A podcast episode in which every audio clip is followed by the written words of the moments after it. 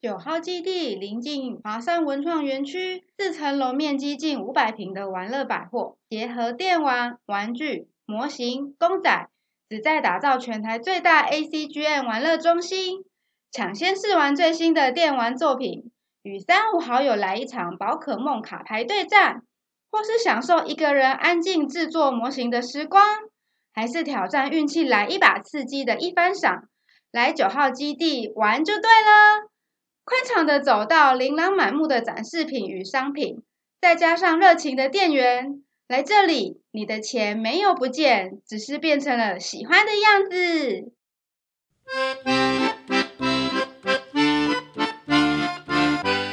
你好，行动星球黄总带您买好车。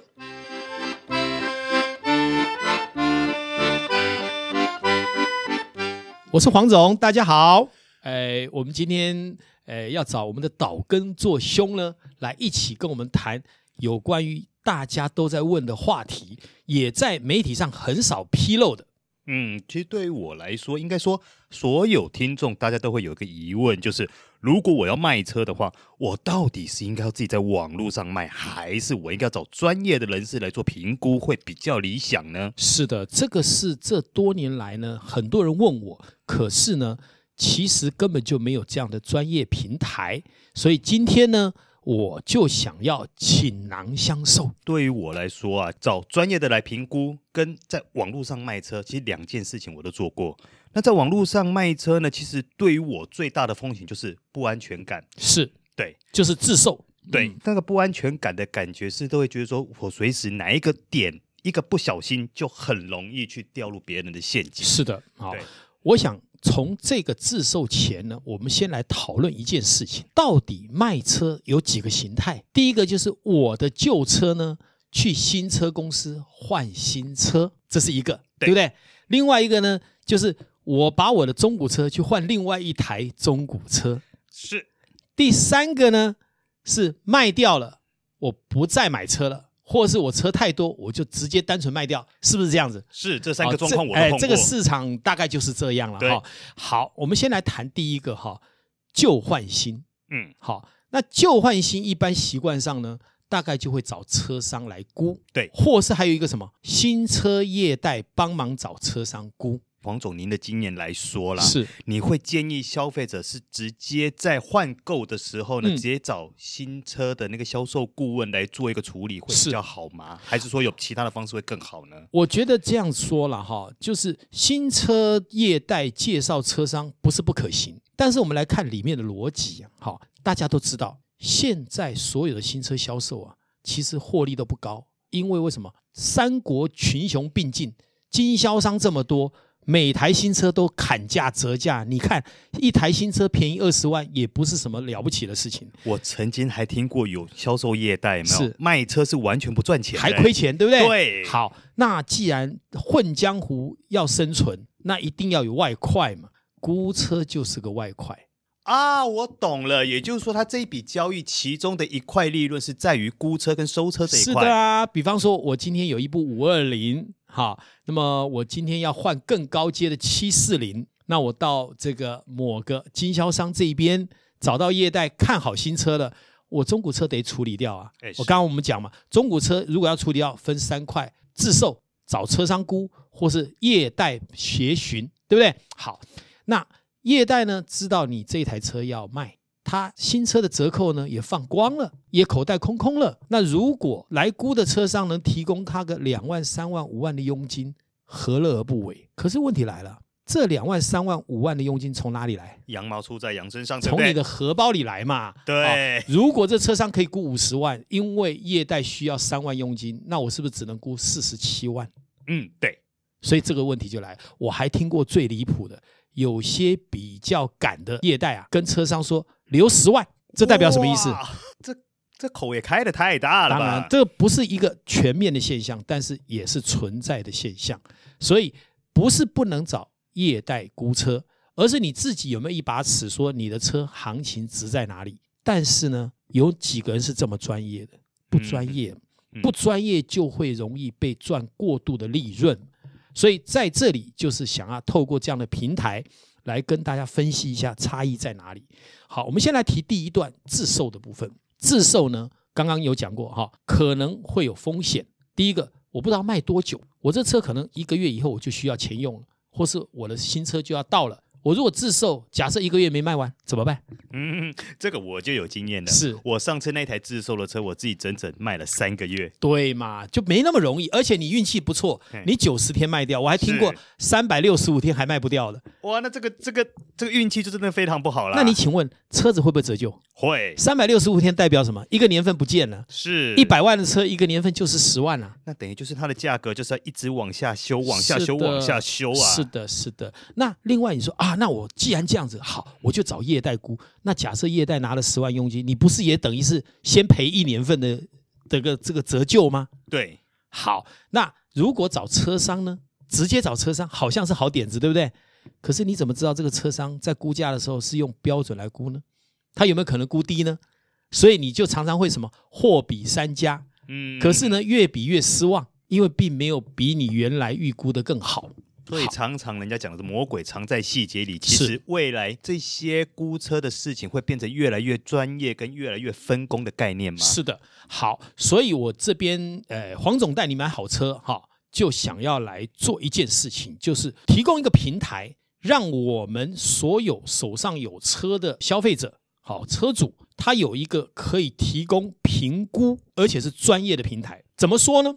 如果今天这一台车找错一家车商卖，它的价差有可能少几万块，也有可能少几十万。很多人可能真的还假的，这是真的。好，我分析给大家听哈。举一个例子来讲，今天你有一部雷诺标致雪铁龙这样的法国车，你找到一个对法国车有成见的车商，他只卖双 B，请问他本身卖不动这个车，他只有一件事，就是随便估估很低来规避他的风险。卖不掉，反正我也亏不到钱嘛。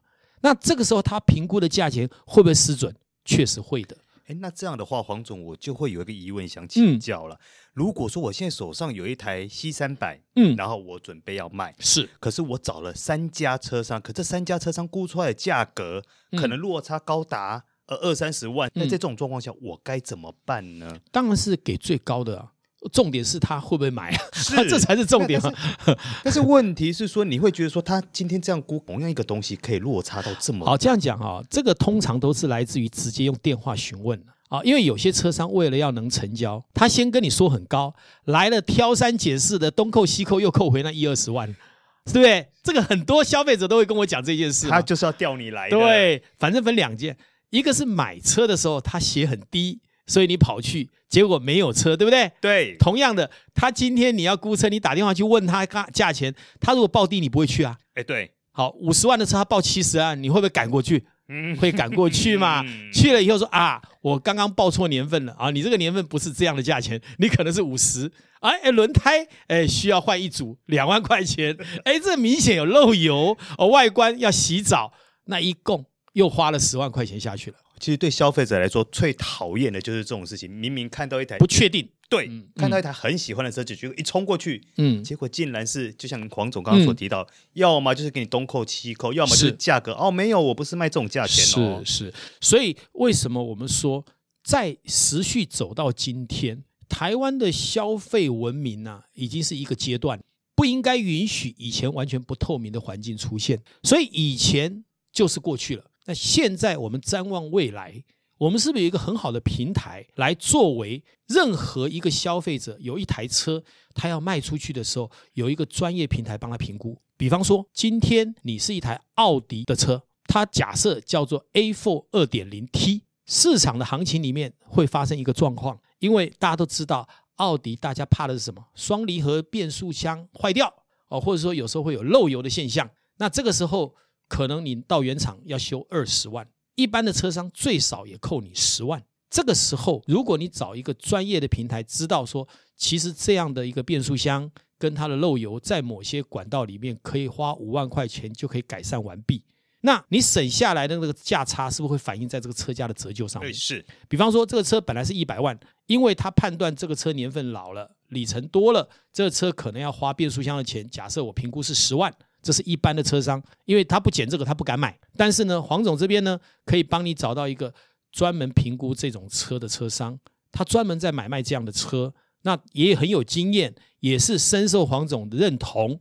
我帮你评估到这个车商之后，我就要求他这样的年份的车，你用专业去跟他评估。假设叫做九十五万，是不是就比一般不敢买的车商九十或八十五又多让你的荷包多了五到十万？是，其实以此类推，不是只有 VAG 嘛？有的车商他是卖国产车的，你去找他评估那一部双 B，而且是很新的双 B，他可能才用半年。他绝对不会冲到那个价位嘛？他对那个车本身的价格就不了解。是的，好，我们再说一个，最近我们在谈一些有关于超跑的估价，也发生一个状况，一台很新的超跑，它可能一两年才能交车，好，那它新车假设叫做一千万，假设，那一般的车商会想说，你已经用了半年了，你这中古车要卖我，可能我要给你减个两百万、三百万，哎，听起来合理，对不对？哎是，可是因为这台车啊是需要等一年、两年的车，所以敢买的车商。很可能估到原价差一点点，他就买下来了。那你像这中间就价差一千万了，一百万了。所以为什么说估车的平台很重要？它的专业性很重要。好，那因为这几年呢，我也接收到各方面来的讯息，还有不管在车辆评论上面，不管奶哥啦、Andy 老爹啦、哦爱大啦，他们常常有这一类的买卖的部分，都会找黄总来研究。嗯，好，因为他们非常的谦卑，是。那虽然很专业，他们知道买卖不是他们的专业，所以我也透过这样的一个平台跟他们做了很多的互动。好，也协助他们自己的粉丝或是车迷解决这一部分的问题。那我更加深感这个平台的重要性。其实这个对很多消费者来说真的是一个福音呢，是他把中古车市场让它越来越透明化，甚至整个估价、整个销售的过程都变得更透明化。其实对于消费者在买卖过程中都是一个非常好的保障。当然，所以我才会说，如果我们今天这个平台呢能做到一个标准，就是第一个。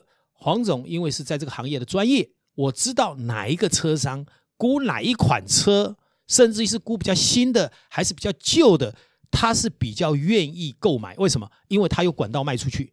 好，我这样讲，超跑找到一个国产车的卖店，你卖一年也卖不出去啊。但是超跑如果到超跑的专业店，好，甚至于超跑的这个所谓的玩家那一边，他可能三天就卖掉了。为什么？因为他的所有的资讯跟所谓的车这个车友全部都是要买这种车的哦，黄总，我刚刚还听到有那种十小时就卖掉了。是啊，一台法拉利，你看才 po 上网十小时就卖掉了，对不对？好，这个他敢不敢买高？他当然敢买高啊，他可能十小时卖掉，我赚二十万总可以吧？一千万的车我赚二十万就可以，但是不敢买的人。他觉得没有赚一百万，他不敢承担这个风险啊，对，因为他可能要摆一年嘛，对不对？对，好，那这就是我讲的。我们一直以来都是询问说如何买车，却忘了一件很重要：如何卖车对你更重要。呃，因为你要有卖车，才能够再产生买下一部车的一个动力。还有一个就是我的荷包也不会亏那么多啊。是，如果我们卖车的时候能减少五万、十万的损失，是不是代表我们买新车也省了五万、十万的费用？是哇，这是非常重要的部分。是，如果未来还有机会呢？我想我们还可以再针对估车、卖车这样的一个很重要的消费资讯。那黄总愿意再一次的来阐述它的内涵。哇，下一次好想听黄总来传授我们一些怎么样卖车、怎么样买车，或是怎么样看车的一些美感。下次我们请黄总再继续来跟我们说更多。好，感谢岛根座，也感谢所有的听众。谢谢黄总，谢谢。